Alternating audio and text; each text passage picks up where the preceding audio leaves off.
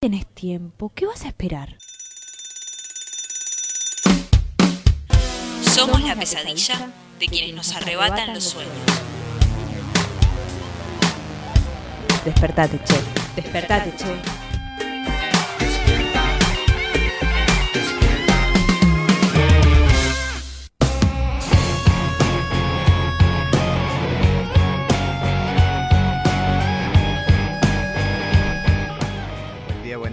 Día, a todas, todas y todos en esta mañana de 9 de julio de 2000 2019. Buen día, mi compañera Rocío, eh, presente en este estudio presente de Radio Presente en la voz, en la voz del ex Olimpo. Buen día a todas y todos y todes, nuevamente saludando desde Despertate Che. Buen día. ¡Oh! Apareció Ahí está. Y vamos bajando, vamos bajando. Tengo la energía de feriado muy arriba, entonces hay que ir nivelándola. Yo en los feriados no, no viste que la gente suele estar más tranquila. Yo en los feriados me estallo, como el micrófono recién. Eh, Pero bien, bien. 203 años de aquella declaración de la independencia celebrándose hoy.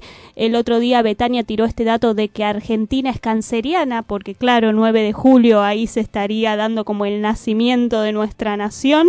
Así que bueno, ver cómo nos lleva adelante Argentina con este signo zodiacal. Nos quedaría un análisis pendiente respecto al signo zodiacal de la Argentina, entonces. Quedaría absolutamente y habría que sacar el ascendente, la luna y todas esas otras cuestiones que parecen ser tan vitales a la hora de analizar la personalidad de un país, podríamos decir. Difícil, ¿Tiene un ¿eh? país personalidad? Difícil. Eh, sí, tiene, tiene identidad. Tiene identidad. Tiene identidad, tiene memoria. eh, o sea, la identidad se construye también con, con la memoria. eh, por eso es importante el, el trabajo de quienes eh, permanentemente eh, buscan tanto, tanto material y buscan eh, todo lo referido a esto de la reconstrucción permanente de la memoria, la reconstrucción y la construcción en el presente de lo que es la, la memoria colectiva. Exactamente, sí. siempre hacemos referencia a que estamos en un sitio de memoria y, y bueno, apuntamos a, a eso, a, a- a la identidad y, a todos estos valores de que hablan de, de lo que somos, de lo que fuimos y que marcan un destino también de hacia dónde vamos, ¿no? Exactamente, lo que seremos también, cómo construir sin conocer ese pasado, ¿no? Creo que cuando ignoramos el pasado, cuando ignoramos la identidad, no nosotros, pero digo, a niveles macro, Sí, sí, se sí. incurren en mismos errores, se incurren en experiencias que quizá uno dice a veces, esto es déjà vu, esto yo ya lo viví. Bueno, quizá no hubo un aprendizaje de eso que, que pasamos. Digo, reflexionando en este marco de 9 de julio y que pienso que tal vez nuestro país es un poco cíclico en cuanto a experiencias en algún sentido, un poco el volver, volver a ciertas cuestiones que teníamos superadas, que creíamos volver al fondo, volver a diferentes cuestiones. No tan superadas. No tan superadas, tal cual. En este momento, 11 grados. Yo no sentí tanto frío. No, no, ya no. Fue, ya no, la fue se que- calmó, ¿no? Y la máxima para el día de hoy es de 16 grados. No hay probabilidad de lluvia, si hay una humedad del 76%, así que Qué eso precisión. se puede notar. Sí, no, no tengo poderes en ese sentido, pero acá hay algunas herramientas que nos permiten dar con exactitud el clima en este momento de la comuna 10, por lo menos. Hasta eso te precisa en la comuna 10, 11 grados y va a estar mayormente soleado en el día de hoy. Así que aquel que pueda Pero disfrutar, eso que vaya a estar mayormente soleado en otra comuna, tal vez. Tal vez, no, no lo sabemos, no lo sabremos, o sí lo sabremos luego. Eh, pero aquel que quiera hacer algo, yo supongo que en Mataderos estarán pasando cosas, porque siempre fecha patria en Mataderos pasan cosas, que está cerquita acá nomás.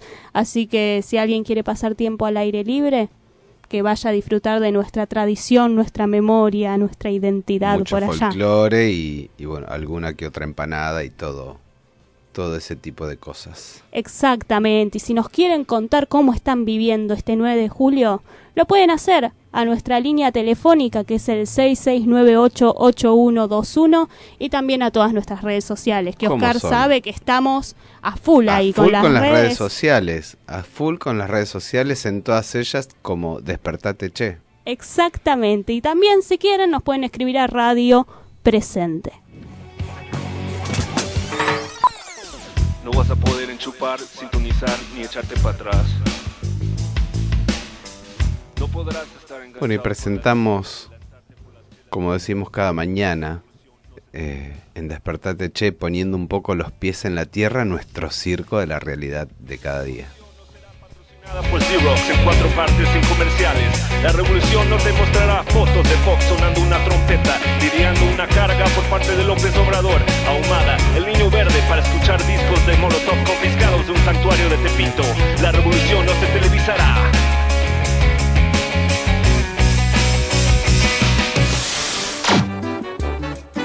Bueno, buenos días a todos. La verdad que muy contenta de estar acá. Con Mauricio y con todo el equipo, con Guillermo.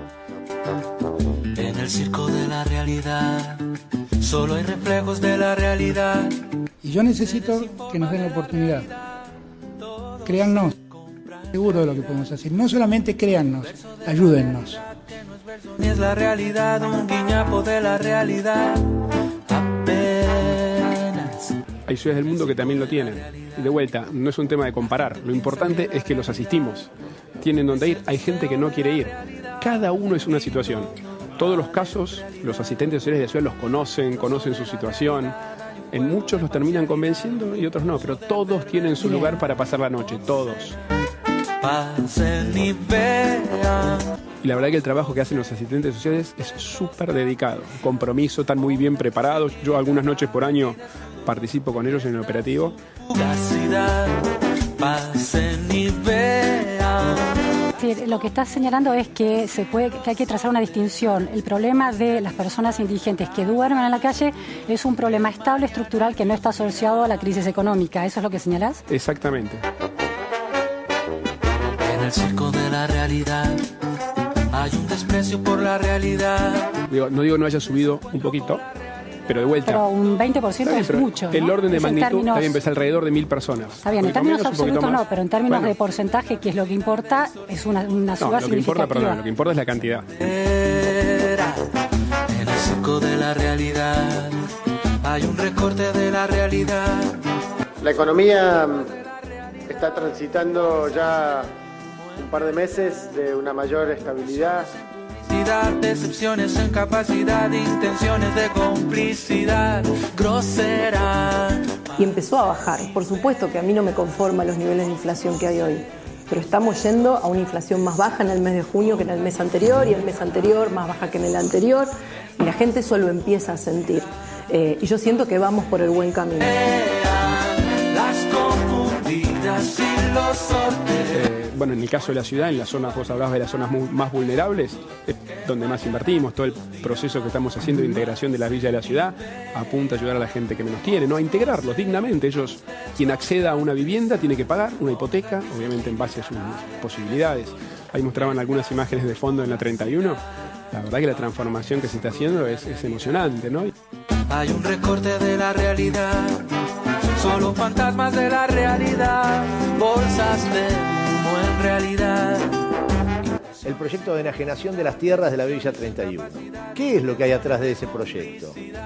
La posibilidad de favorecer a los ricos, los ricos gobernando para los ricos en perjuicio y en detrimento de los sectores populares. Aunque la apariencia, lo que se comunica, el espejito de color, es que hay un proceso de reurbanización en, en la villa.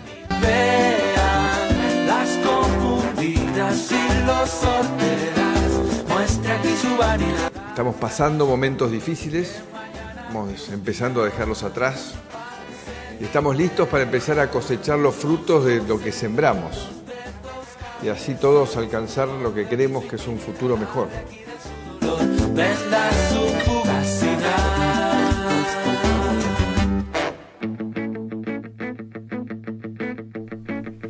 Bueno, y así pasó nuestro circo de la realidad escuchaba al jefe de gobierno Larreta hablar de, de quienes ocupan la calle o quienes viven en situación de calle y no quieren eh, asistir a los refugios. La verdad que las cifras son, sabemos que, eh, que no, son, no son ciertas, son cifras dibujadas. Eh, hay, hay un equipo de voluntarios y voluntarias que trabajaron hace muy muy poco en, en un censo popular, popular sí, de gente en situación de calle y, y sabemos que los números indican otra cosa. Pero bueno, para él las posibilidades están y el que no las toma es porque no quiere. Lo único que le puedo aceptar a la reta, y es que es verdad que hay gente que te sostiene él, es mi espacio. A mí me ha pasado de recorrer los barrios y que te digan, pero de ahí a decir tenemos las posibilidades, ellos no quieren venir, es un lavarse las manos absolutamente. Yo vi esta entrevista completa y todas las declaraciones eran no, pero en otros países esto pasa. No es que quiera comparar, pero pasa. Básicamente está reconociendo que el capitalismo necesita pobres y que por eso, viste, hay que mantenerlos en esa condición, por decirlo lisa y llanamente. Sí, a mí, o sea, una de las cosas que me llama la atención es, por ejemplo, en el centro de Caballito, digamos, cerca, muy cerca del Parque Rivadavia, donde montaron eh, toda una, una estructura para darle de comer a esa gente en situación de calle o darle abrigo. Y pensaba que ponen ese tipo de, refugios, por decirlo de alguna forma, de refugios así ambulantes en Acoiti y Rivadavia. O sea, la ciudad eh, va más allá de Acoiti y Rivadavia. Eh, los límites de la ciudad llegan eh, mucho más lejos que Acoiti y Rivadavia y la necesidad realmente se ve en otros lugares. Pero bueno, una vez más ellos para la foto tratando de de invisibilizar por otro lado lo que realmente sucede. Tal cual, y marcando también en otra parte de esta nota el tema de lo que han hecho en la Villa 31, 31 bis. Creo que el jueves fue la presentación de este proyecto para la venta de tierras, que acá en este programa pudimos hablar con Jonathan Valdivieso, que es el presidente del Observatorio de la Ciudad, y nos comentaba que justamente esa venta es para cubrir los gastos de lo que fue la construcción del puente, que ahora no me acuerdo el nombre, el que encontramos que después los tornillos estaban todos salidos, bueno, de ese, para ser negociados. Y de hecho, hoy, más adelante en lo que es el programa, vamos a escuchar a una vecina de Ramón Carrillo que también menciona cómo el gobierno hace negocios con las tierras. Entonces, ¿hasta qué punto es que querés poner lindo o en condiciones un lugar y en qué parte subyacen tus intereses propios. Sí, tal cual.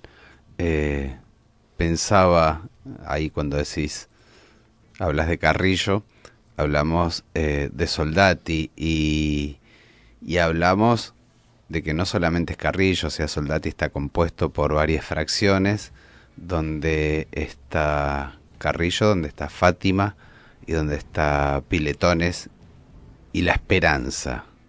Eh, la Esperanza es una fracción que está eh, que va desde la autopista Cámpora hasta lo que serían piletones o esa laguna interna que tiene ahí Soldati.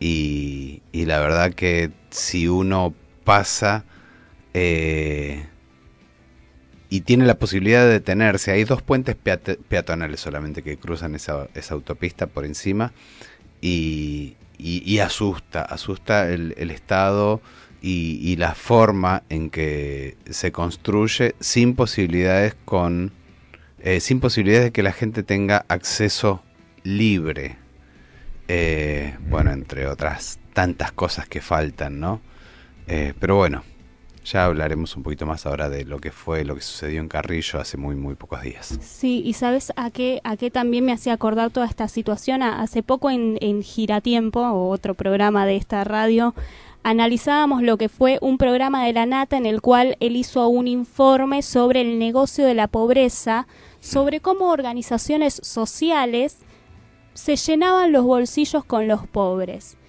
Qué loco, ¿no? Hacer este paralelismo porque en, en este caso son otras las personas las que se están llenando los bolsillos. Es como acusar al otro, es como un espejo, acusar al otro de lo que en realidad soy yo me, me, me vino ahora a la mente y me pareció que era oportuno traerlo, ¿no? Como usan ese discurso cuando en realidad se están autorreferenciando de Tal alguna cual, manera. Tal cual. Eh, sabemos que se tratan de, como decías recién, de emprendimientos inmobiliarios y sabemos quiénes son los que están a la cabeza de esos emprendimientos.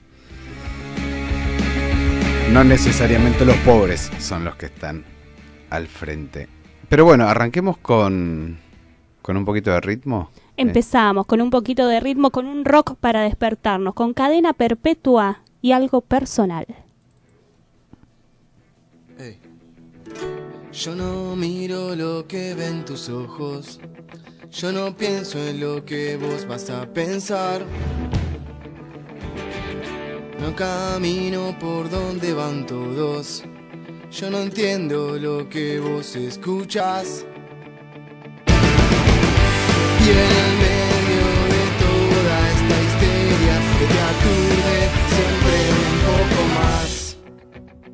No pudiste soportar y olvidaste algo personal.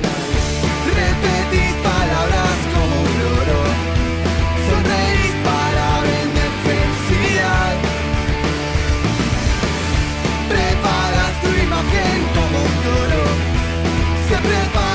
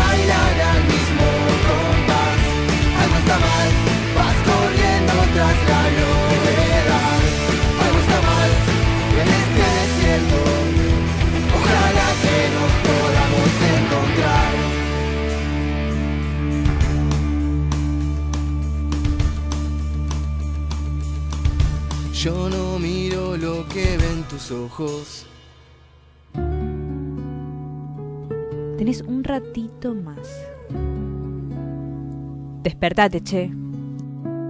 Sucursal de los despiertos con lo justo, esperando el despertar del mundo desde la cama. Despertate, Despertate, che. che. Por radio presente.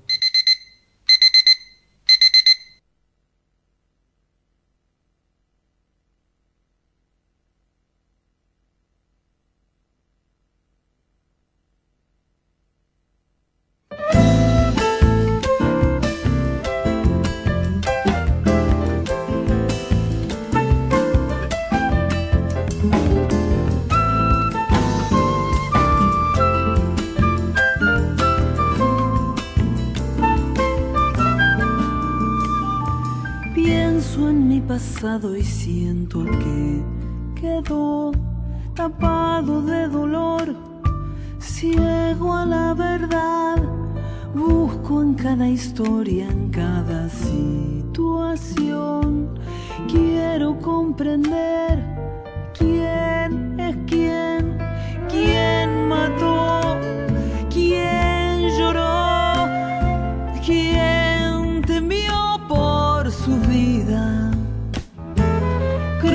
la verdad, cocida la mentira, aunque pase el tiempo la verdad siempre será verdad, simple la verdad, retorcida la mentira, flota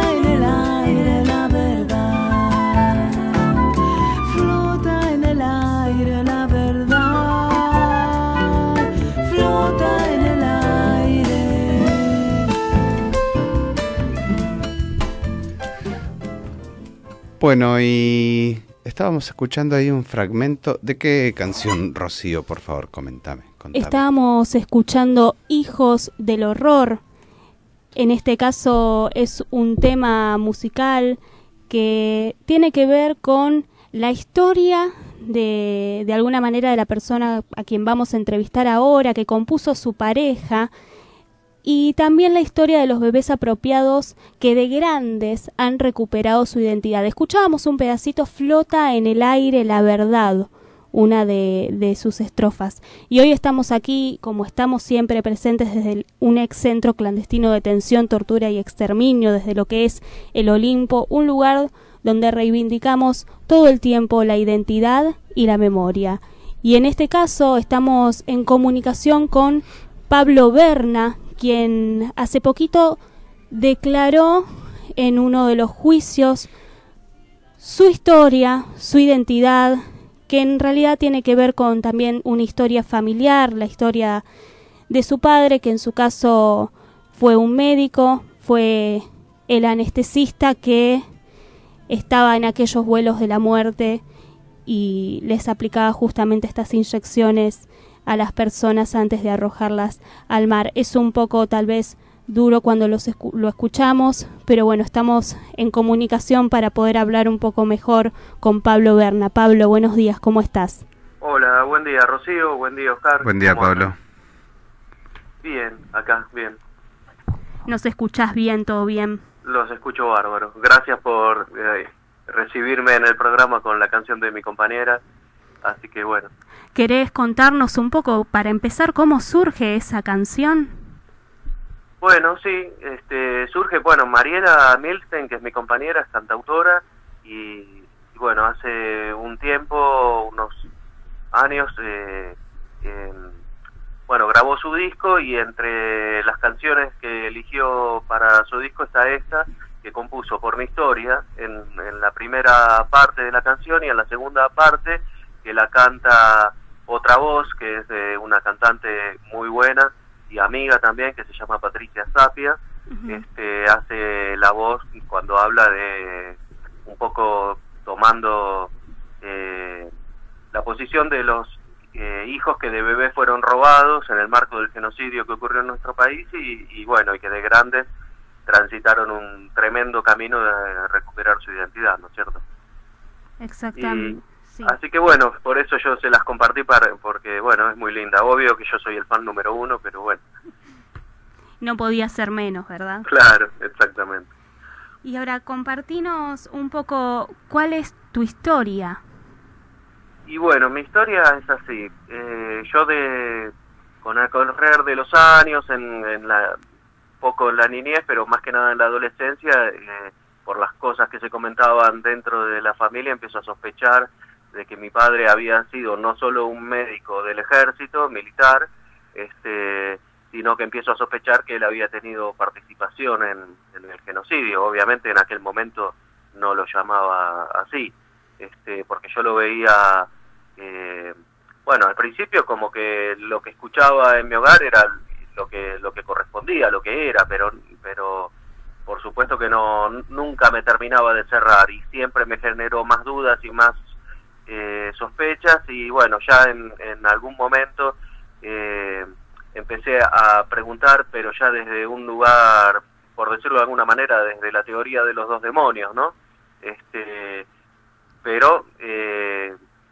digamos poniendo muy bastante en duda eh, esa, esa ideología de exterminio que yo recibía. Y más adelante ya directamente en la, parado en la vereda de enfrente, ¿no? Y, y bueno, así fue que llegué al año 2009 con muchas preguntas ya hechas, mucho recordado de lo que había preguntado en años anteriores y, y frente a las últimas preguntas, bueno, ya hubo, digamos, un, desde, de parte de mi padre una, un rechazo a, a las preguntas, por decirlo de alguna manera, y, y se cerró y bueno, pero yo ya, por todas las respuestas que había obtenido durante toda mi vida, este, ya no tenía dudas de que él había participado en este genocidio, pero no sabía qué es lo que había hecho él concretamente. Eso fue para el año 2009. Y para el año 2013, eh, otro familiar finalmente revela ese secreto de qué, cuál había sido exactamente su participación, se lo cuenta a otro familiar que después me lo cuenta a mí- y bueno, yo lo interpelo por última vez, tuvimos una charla muy tensa y muy larga a mitad del año 2013, donde finalmente después de mucha dificultad me admite que había participado en esos crímenes y a fin de 2013 decido denunciarlo en la Secretaría de Derechos Humanos. Claro, ese es el momento donde después de, de tanta duda de tu parte, eh, es el momento donde vos decidís pararte en la vereda enfrente. A partir del No, momento en que y vos ya en te- el 2009 yo ya Sí. estaba parado en la vereda enfrente, pero no podía obtener más información Claro. eh, eh, de la que te- de la que él había brindado hasta ese momento. Pero digamos de- que pararse en la justicia, presentarse en la justicia, Ah, que es un momento que realmente te posiciona en la vereda de enfrente. Y sí, sí, sí, exactamente. Es un hecho concreto, digamos, de mi parte, que ya no es eh, solo tener intención de pararme en la vereda de enfrente, sino concretarlo con un hecho. Tal cual. Sí. Y bueno, y esos hechos fueron que él participó inyectando a las víctimas en los vuelos de la muerte con las as- anestesias que les colocaban para que queden paralizados y, y, bueno, después eran arrojados con vida al mar, eh, en el secuestro de personas que ocurrían en aquellos años. Y también eh, este, después de esa charla que tuve con él en el 2013 muy poco tiempo después, él le comenta a otro familiar que participó inyectando a cuatro personas que fueron introducidas en un automóvil. Eran esas anestesias que producían una paralización de todo el cuerpo a nivel muscular, pero la persona seguía respirando y simulan un accidente de un automóvil que lo arrojan a un arroyo y las cuatro personas al eh, res- seguían respirando, entra el agua a sus pulmones y se ahogan de esa manera. Eh, bueno, de esa manera fueron asesinadas, ¿no? este y bueno eso se lo comentaba a otro familiar. Así que después bueno pasó el tiempo yo, eh, yo hice con esa denuncia que había hecho a fin de 2013 en la Secretaría de Derechos Humanos la Secretaría de alguna manera la, la agrega eh, en la causa de Campo de Mayo que es una mega causa y eso queda ubicado en, en la etapa de la contraofensiva porque él cuando estuvo en Campo de Mayo fue para esa, para esos años, 79 y 80, y estuvo creo que un poquito antes y un poquito después también. Eh, entonces su participación se ubica en esa época y además ese hecho del automóvil claramente es en, esa etapa, ¿no? Y bueno, finalmente, bueno, el, eh, la- todo el grupo de personas que componen la querella este, fueron trabajando muy intensamente con esta causa y con muchísima información que ellos fueron recopilando y rearmando, eh, digamos, logrando esta reconstrucción histórica, que es lo que se hace en un juicio. Este y, y bueno, se comenzó el juicio oral hace un- en abril, si no me equivoco, y bueno, y a mí me, me convocaron como testigo y bueno, así fue que el, el martes 2 de este mes, que, que bueno, que fue esta declaración. ¿Cómo, cómo fue eh, ese momento, no? De, de tener que estar contando esto en ese marco. Mira, es como, como también fue un momento muy importante, muy, muy eh, que, que me permitió a mí eh, llevar lo mucho o poco que tengo eh, para lograr en la medida en que se pueda, que siempre es en una pequeña medida, un poco más de memoria, verdad y especialmente justicia en este caso. Porque eh, cuando yo acerco esta información, este, ya, ya produjo más posibilidad de, por lo menos a, a- a- al grupo de la querella, digamos, este, de reconstruir una historia que tiene que ver con la historia de sus vidas. Y eso ya es valioso y, y- y bueno, y son cosas que voy asimilando ahora, ¿no? La importancia que tiene por lo que me dicen. Y bueno, y al poder, ya fue un hallazgo cuando yo, cuando mi padre finalmente me admite, cuando se revela este secreto, fue un hallazgo porque esas dudas a mí me eran muy pesadas para mí tenerlas. ¿Qué había hecho él? Incluso yo trabajaba en mi espacio terapéutico la posibilidad de tener que vivir el resto de mi vida con esas dudas, porque evidentemente él no iba a, a brindar nunca más ninguna información más que la que ya había brindado y en algún momento eh, él vive, ¿no? Bueno, pero en algún momento se iba a morir y, y bueno, y yo iba a tener que, estaba trabajando a asumir eh, que nunca más iba a poder saber eso que, que iba a quedar oculto por siempre. Bueno, finalmente fue un hallazgo, la verdad, porque me permitió, si bien son hechos terribles, pero me permitió saber quién es realmente mi padre y, y al saber quién es realmente mi padre me permite tener más identidad sobre mí mismo porque yo me autodefino con mis acciones. Y sabiendo quién es mi padre y tomando una determinación y qué hago yo con eso, me permite autodefinirme y encontrarme mejor conmigo mismo, por decirlo de alguna manera.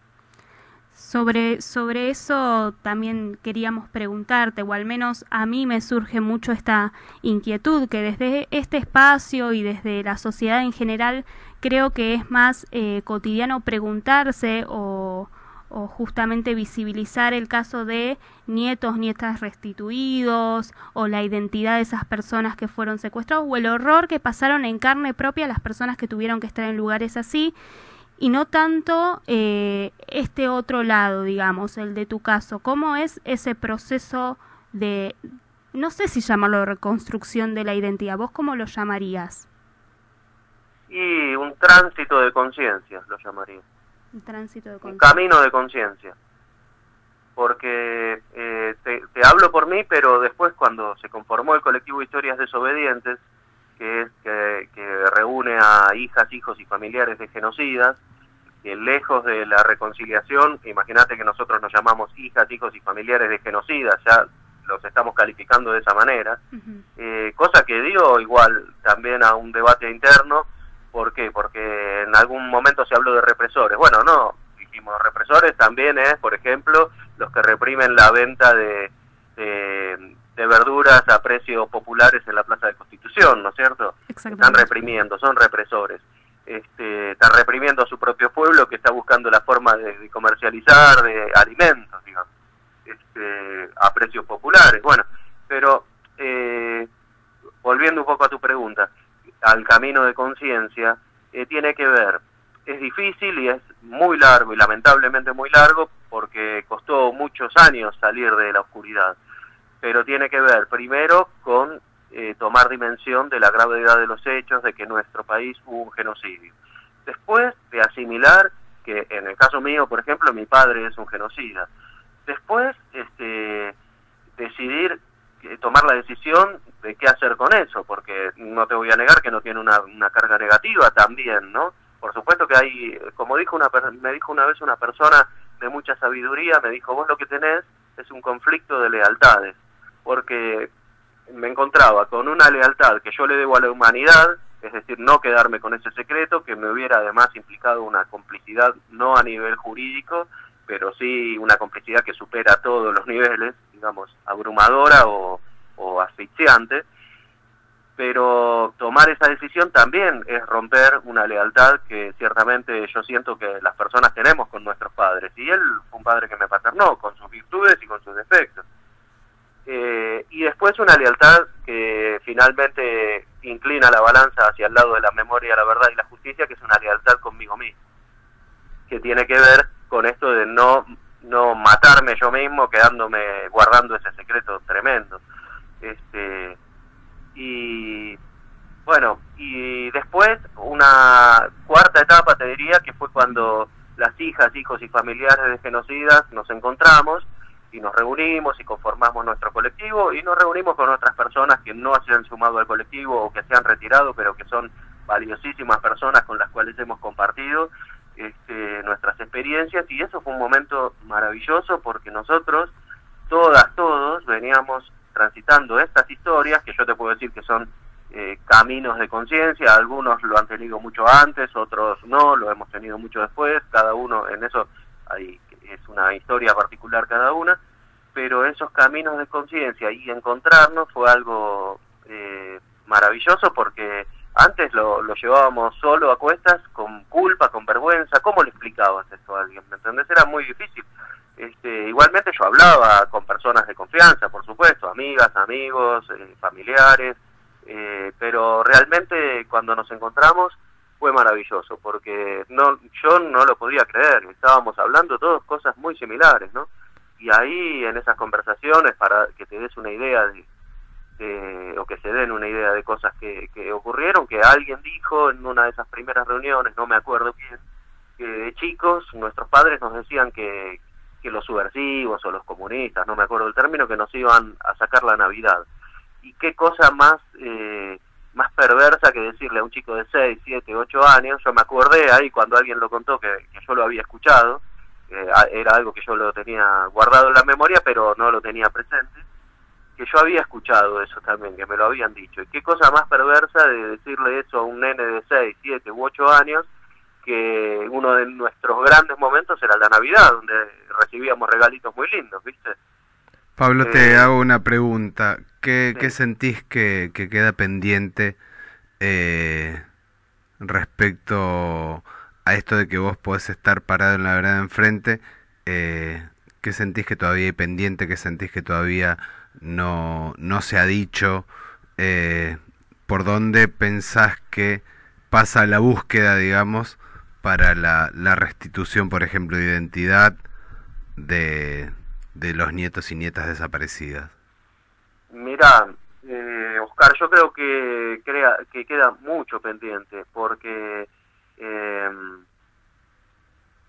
eh, todo el que tenga algún dato, alguna información que aportar sobre lo que ocurrió en el momento más trágico de nuestra historia, que fue este genocidio que afectó a toda la humanidad, este, todo el que tenga algo para aportar, eh, y debe haber muchas personas, este, que lo aporte algo de verdad. ¿Por qué? Porque eh, hay muchas familiares, muchos familiares de genocidas que pueden eh, tratar de, en alguna medida, lo poco o mucho que sepan, que han escuchado dentro de sus familias, aportarlo, seguir el camino que venimos haciendo las compañeras y compañeros de historias desobedientes. Eh, algunos tienen algo que puede ser un pequeñísimo indicio. Bueno, pero ese indicio, por poco que sea, primero que va a ser sanador para la persona, eh, ponerlo a disposición de, de, la memoria, la verdad y la justicia, por la vía que, que lo consideren mejor, ¿no?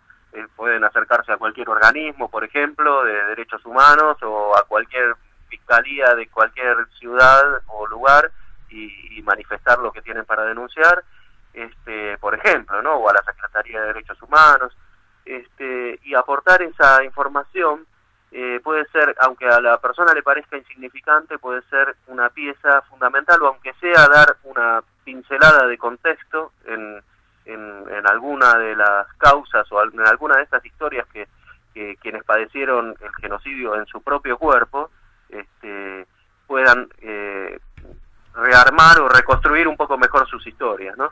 Y después la otra cosa, eh, los genocidas, no creo que haya muchos escuchando este programa, pero aprovecho igual para decirlo, este, los genocidas tienen, no pueden seguir sosteniendo ni un día más eh, cometer estos crímenes que se siguen cometiendo cada día que corre, que es la desaparición forzada de personas, porque los familiares todavía están esperando saber cuál fue el destino de sus seres queridos. Eso es una inhuma- inhumanidad que no se puede sostener ni un día más, no se, no, no, ya no se soporta y, y bueno, ese silencio hermético que ellos guardan es una, una cosa que yo como hijo de un genocida y poniéndome en el hipotético lugar de todos los familiares del genocida, en el caso de que hicieran un poco de conciencia, se lo estarían pidiendo.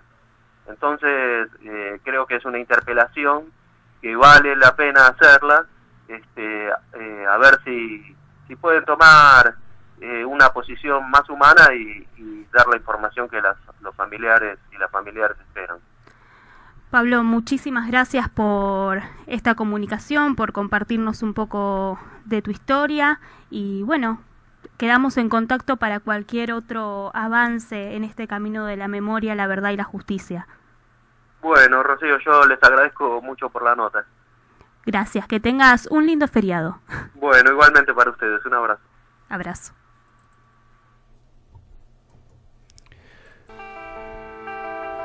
Bueno, y así pasó nuestra entrevista con Pablo Berna, hijo de un genocida, eh, acusado por, juzgado, digamos, por la causa de nueve oficiales que, que participaron en los vuelos de la muerte.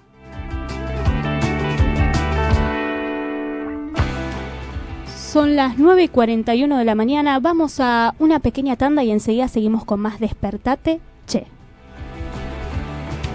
Radio Presente. La voz del ex Olimpo.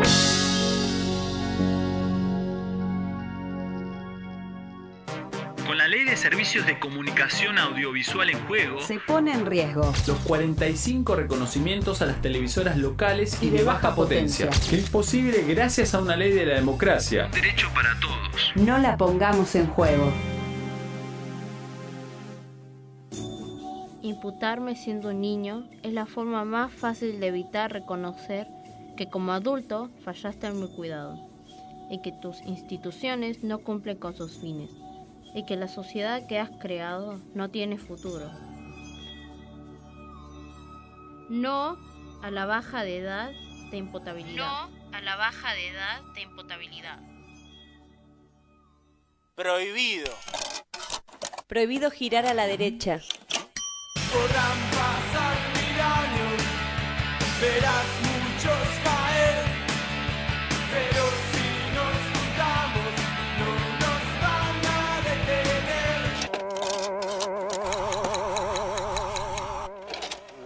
Radio Presente. El progreso is coming. Tienes que creerme, quieren ser la especie dominante del planeta y nos destruirán a todos para poder lograrlo. ¡Nos destruirán a todos! ¡Sálvese quien pueda! ¡Nos destruirán a todos! ¡Nos destruirán a todos! ¡Nos destruirán Encerralo en el pasillo. Tenés, tenés otra, otra alternativa. alternativa. Tenés otra Despertate, alternativa. despertate, Despertate, despertate, che. che. Por radio presente.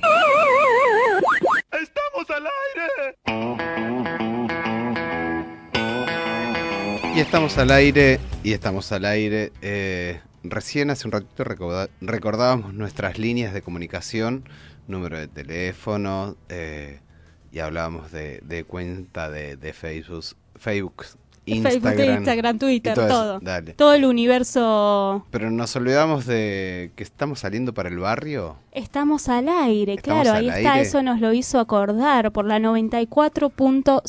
Si va. estás cerquita de estas zonas, Cerquita sintoniza. sería, por ejemplo. Cerquita sería, nosotros estamos en Floresta, si estás por Villaluro, por Liniers creo que también ahí llegamos. Mataderos no chequeé, Es bastante. es bastante. Eh, es un, cerca. Llega- ¿Llegaremos hasta Devoto? Si hay alguien de Devoto escuchando en este momento, le pedimos que nos informe acerca de si estamos, están llegando nuestras melodiosas voces hasta sus hogares. No sé si a Devoto, pero a Almagro sé que llegamos. Recién había gente, pero escuchándonos por internet. Por Ah, supuesto, bueno, por bueno, internet. Ahí está eh, Omarcito León con, con Andrea, con Maca, con Gaby, todo, todo un equipo, equipazo de gente ahí que está estudiando, que está trabajando, que nos está escuchando. Les mandamos muchos saludos entonces a, a ellos también, oyentes fieles. Y en este caso, hoy es martes y los martes son días de columna política. Y para eso, ¿a quién tenemos en comunicación? A Lucas Fulana. ¿Cómo estás, Lucas? ¿Nos escuchás? Hola, buen día, sí, sí, los escucho. Perfecto. creo que creo que es la primera vez que, que yo te hablo. Ah, puede ser Rocío, ¿no? Rocío, exactamente. Creo que sí, creo que sí. Siempre estoy del otro lado del contacto y no desde la comunicación voz a voz. Muy bien. Y en este caso tenemos también un, un compañero alternativo, compañero de los miércoles que se vino para los martes, así que impecable. ¿Qué vamos a estar abordando hoy en, en la columna de política? Bueno, eh, mira, antes que nada, la verdad que la, la campaña, bueno, arrancó este domingo con, con el tema de los spots y viene bastante tranquila, así que lo que yo les proponía era hablar de, de una encuesta que había salido antes del cierre de, de listas de la consultora Ipsos sobre eh, los centennials, sobre el perfil, qué tema les interesa, cómo es su relación con, con la política. Si les parece, Impecable, vamos ahí. Bueno, más o menos el público es entre 18 y 24 años, o sea, desde el 94 al 2001. Creo que nosotros no entramos, al menos yo. yo soy del 91. Somos millennials. Y Nosotros Oscar, no millennials, sé, en claro. caso, ¿cuál sería? Creo que es la generación, no sé, eh, algo de baby boomer, creo que sos, Oscar. vos. Sí, le pusieron nombre a todo, ¿viste Sí, cómo son? todo Eh, etiquetado. estos son los centennials, entre 18 y 24 años. ¿Y por qué es importante para esta elección? Porque representan el 22% del padrón. Son 6 millones de votos. Y en una elección que viene bastante peleada, bastante pareja, es bastante, en 22% es, es mucho. Em, los que más les interesa a estos a esta generación son eh, se caracterizan como plurales, flexibles, tienen valores globales, no caretean y tienen una clara, eh, digamos, idea sobre lo natural versus lo deconstruido. ¿no? Cuando alguien dice esto, bueno, esto es natural, esto fue siempre así, enseguida, no, mira, esto es una construcción social, bla, bla. Saltan a la yugular, digamos. Exacto, exacto. Y tienen eh, como bandera para adelante que todo es político.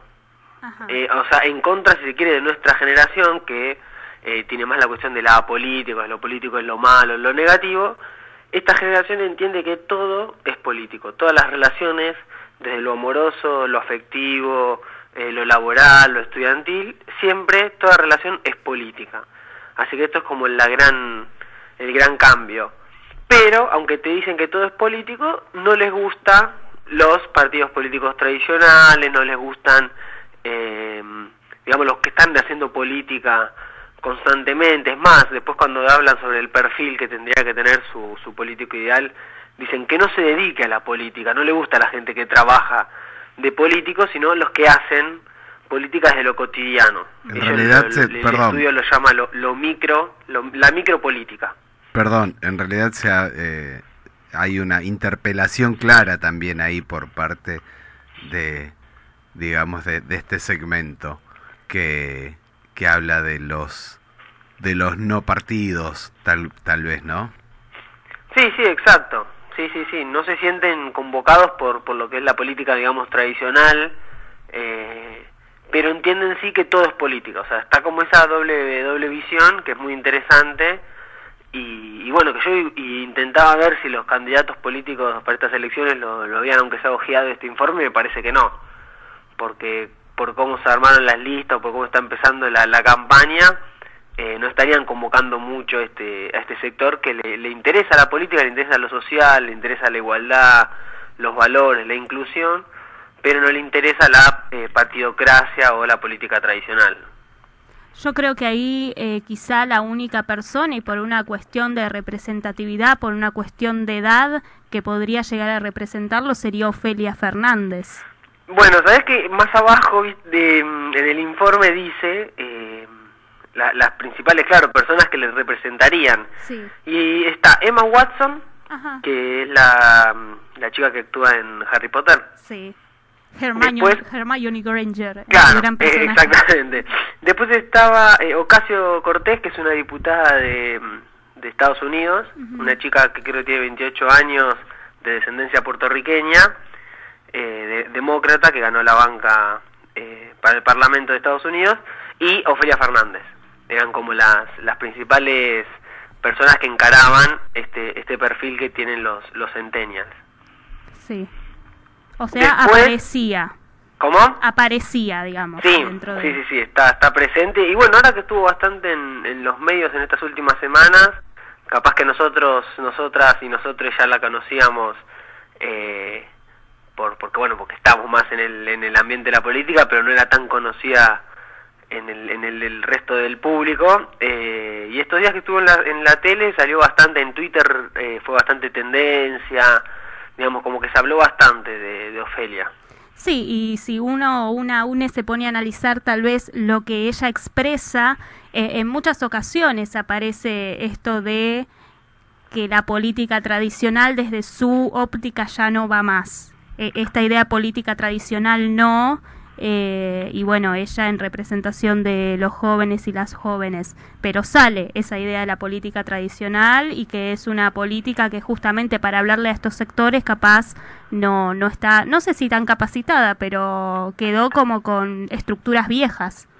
Mm, Sí, sí, sí. Y bueno, también juegan esa tensión, ¿no? De decir que la política eh, tradicional está quedando medio caduca, pero también formando una lista capaz con, eh, no sé, Pino Solana, que tiene podría ser el abuelo, digamos, en términos generacionales. Como no digo, en, en esta elección van a- esa tensión va a existir siempre. Sí, exactamente. No, no, no pueden poner todos jóvenes de 19 años. Claro, sí, sí, sí. Y está Después bien algo- también igualmente, creo yo, está bien que suceda esta mixtura. El tema es, bueno, cuánto se modifica.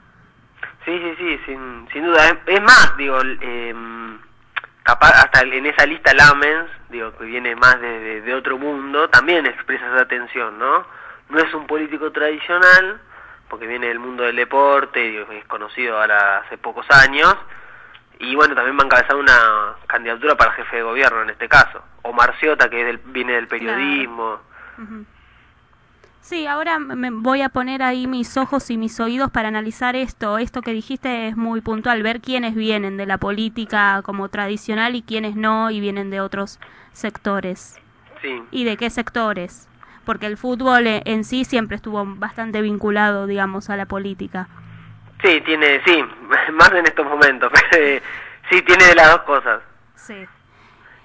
Después Ah, también algo interesante es que, bueno, digamos, de, de, de los movimientos que hay eh, en la actualidad, obviamente con el que más se referencian es con el feminismo. Tiene, digamos, todas las características que, que ellos entienden que es lo bueno de la política, ¿no?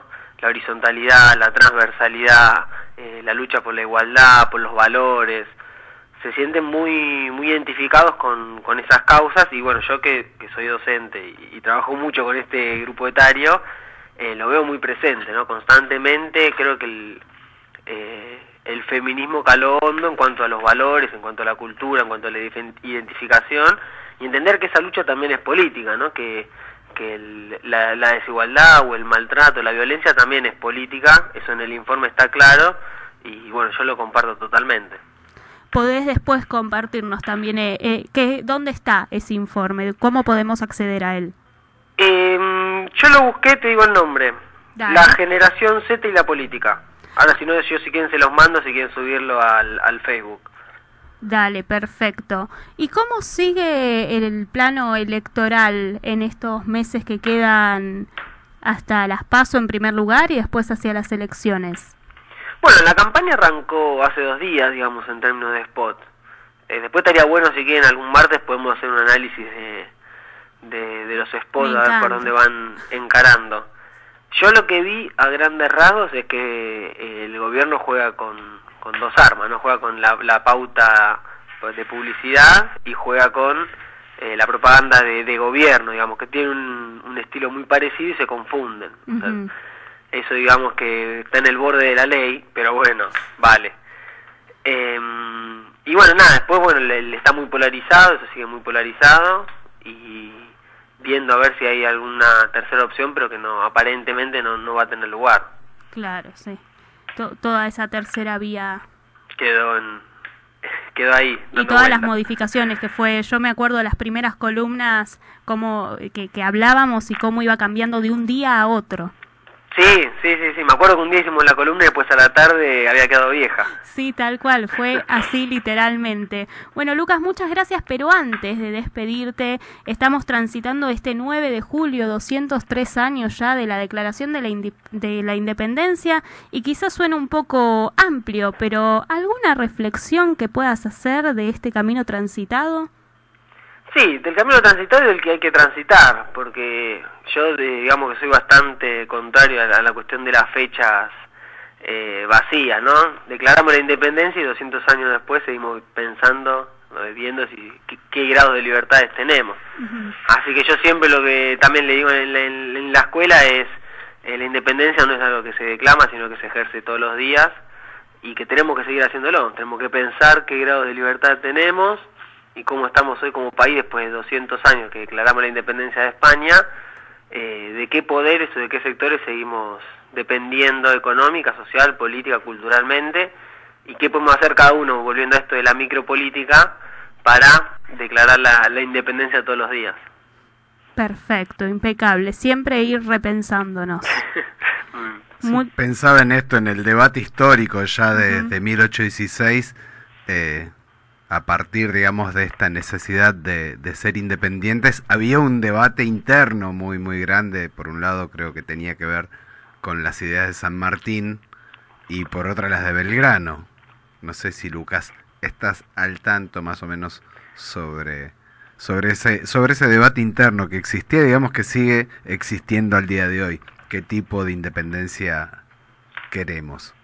Sí, sí, la línea más fuerte, digamos, que, que va a atravesar desde el comienzo, bueno, pasando obviamente por la batalla de Pavón y la construcción del Estado hasta hoy, va a ser la del modelo entre Buenos Aires y el resto de las provincias. Eh, esa me parece que es la discusión más grande que atravesó la independencia, bueno, con, con desde Saavedra y Moreno hasta, bueno, pues con Rivadavia, siempre esa tensión va a existir entre los diferentes modelos de, de desarrollo que vamos a tener. Impecable. Muchas gracias, Lucas, por atendernos un feriado. Podrías estar descansando durante Podría, podría. y, y aceptaste esta comunicación No, telefónica. Me, me gusta, me gusta y aparte está muy bueno el programa, estuve escuchando recién la entrevista que hacían con, con el compañero, muy interesante. Muchas gracias. Un día, un día le vamos a preguntar a Lucas sobre esa amenaza de bombas que había sobre la ciudad de Lanús en la época del bombardeo del 55. Es un tema muy lindo para escarbar, así que te lo tiro así como para que en algún momento lo charlemos, aunque Dale. sea fuera del aire y mate mediante. Dale, dale, Muchas gracias, Lucas. un saludo.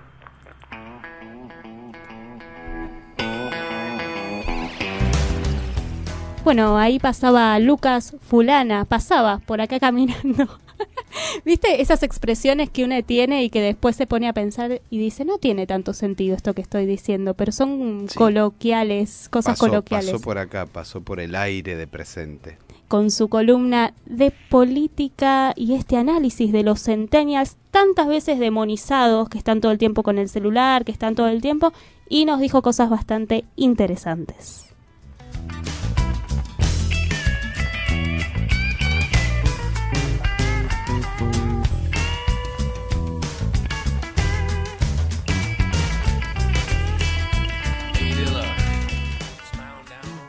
Bueno, decíamos que pasaba Lucas, pero tenemos varios y varias personas que nos están acompañando. Recién nombrábamos a gente de Almagro, pero hay gente por Floresta también.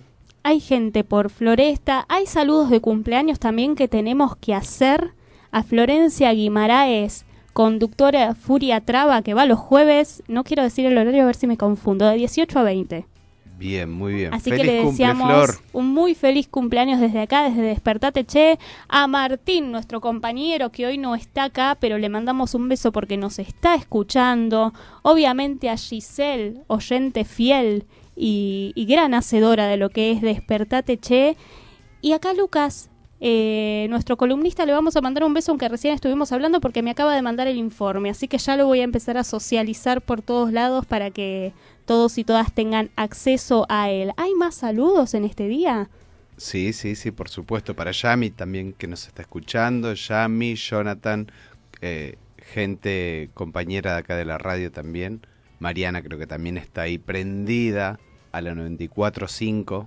Muy bien, como tiene que ser, digamos. No vamos a empezar a ejercer eh, esta cuestión de tienen que escuchar Despertate Che o hay tabla, dirían mis amigos de los Simpson. Bueno, y se nos está yendo la mañana, esta hora de despertate che, pero, pero bueno, vamos a dedicarle estos minutos que quedan a un hecho ocurrido este fin de semana. Recién hablábamos de Soldati, del barrio Ramón Carrillo. Es un barrio que tiene una historia de relocalización porque en realidad eh, la gente que vive actualmente en el barrio Ramón Carrillo, o sea, o a partir de los noventas, es gente, son familias que fueron reubicadas eh, porque vivían en el albergue Warnes. El albergue Warnes, ubicado ahí sobre la calle Warnes y Chorrarín, Constituyentes, eso es en el barrio de la Paternal, vivían en lo que fue el edificio abandonado que se construyó originalmente con la idea de hacer uno de los hospitales pediátricos más grandes de América Latina, que con el derrocamiento de Perón queda en estado de abandono por el gobierno que, que lo derrocó y que no, no continuó con las obras que estaban ahí a, meses de finalizar. Entonces es un edificio que quedó en estado de abandono, que fue ocupado por muchísimas familias y que después en, en los 90, en el año 90, eh, se trasladan esas familias a esta porción de Soldati llamada Ramón Carrillo. ¿Y que vos tuviste la oportunidad de estar ahí Yo hace tuve la oportunidad antes de, estar algo? así hace, hace pocos días, el domingo, eh, después de que nos enteramos de, de un hecho, de un suceso, eh, a raíz de una protesta que estaban encabezando los vecinos y las vecinas ahí al costado del premetro eh, por la falta de, de luz. Llevaban ya tres o cuatro días sin luz y encabezaron una protesta donde empezaron a prender algunas maderas desde temprano y motivo por el cual el premetro deja de funcionar y a partir de que deja de funcionar el premetro estas personas, estos vecinos y estas vecinas se instalan sobre Mariano Acosta, ahí al costado del, del premetro, para hacer efectiva esta, esta protesta, ya que no tenían respuestas de DESUR ni de ningún funcionario ni funcionaria. Y, y bueno, sucede un hecho donde viene un auto y las atropella. Así, terrible. Así que estuve charlando, estuvimos ahí con eh, Radio Presente, haciéndonos presente en el barrio, charlando con, con una de las vecinas que fue atropellada, que nos contaba en, en pocas palabras lo que había sucedido. Tenemos, tenemos ahí Eh, a audio. eso de las 4 de la tarde, las- los vecinos decidieron hacer un corte en Mariano Costa, que eh, ante unas, eh, unos palos prendidos, el premetro corta el servicio, entonces ocupa, se ocupa las vías del premetro, ya con el servicio cortado. ¿Sí? Eh, No es que cortamos el premetro. Eh, Con el, con el servicio cortado, eh, nos ubicamos en las vías del premetro para que vis- visibilicen nuestro reclamo. A las 8 de la noche yo llego a casa, me sumo al corte. Eh, ¿Qué serían? Media hora después viene una persona en un auto oscuro. eh, parece ser Toyota, por la verdad que yo no la vi la marca, pero los, los vecinos que estaban ahí dicen que era un Toyota negro, oscuro, oscuro. Este, y eh, decidido a pasar, la compañera que viajaba con este muchacho pega el grito, eh, arranca y hacelos mierda estos negros de mierda. A lo que eh, retrocede unos 300, unos eh, 3 metros más o menos, ¿sí? unos 3 metros retrocede y arremete a toda velocidad sobre, nos- sobre nosotros. Bueno, y así pasó parte del testimonio de Claudia, que nos contaba un poco lo, lo sucedido. Claudia es docente, es eh, docente y trabajadora ahí en un centro comunitario que está en el centro del barrio Ramón Carrillo, de ahí de, Villa Soldati. Eh, bueno, más allá de, lo que cuenta respecto a, este atropello, eh, también nos contó el estado en el que está el centro comunitario, están sin gas, o sea, los pibes pasan frío, eh, los pibes y las pibas, y bueno, hay, un estado de abandono permanente hacia el barrio, quienes transitamos y recorremos sabemos que eh, no solo tienen este tipo de cosas, sino que de repente no tienen agua, no tienen recolección de residuos, eh, así que bueno, en estado de alerta permanente ahí en Carrillo. Y te comentaba también algo de lo que decíamos al principio de esta situación en donde hay un Estado ausente, pero no es que no los conoce, sino que los conoce, pero hace lo que quiere, digamos, o sea, aprovecha el espacio para hacer negociados con las tierras y demás, algo que no nos llama mucho la atención. Una de las cosas que llama la atención que, que sean tan indiferentes a esta, a esta barriada eh, y por otro lado a un paso construyendo un barrio olímpico eh, donde la verdad que se invirtió muchísimo, muchísimo y, y por otro lado, bueno, la, la, la desidia y el abandono.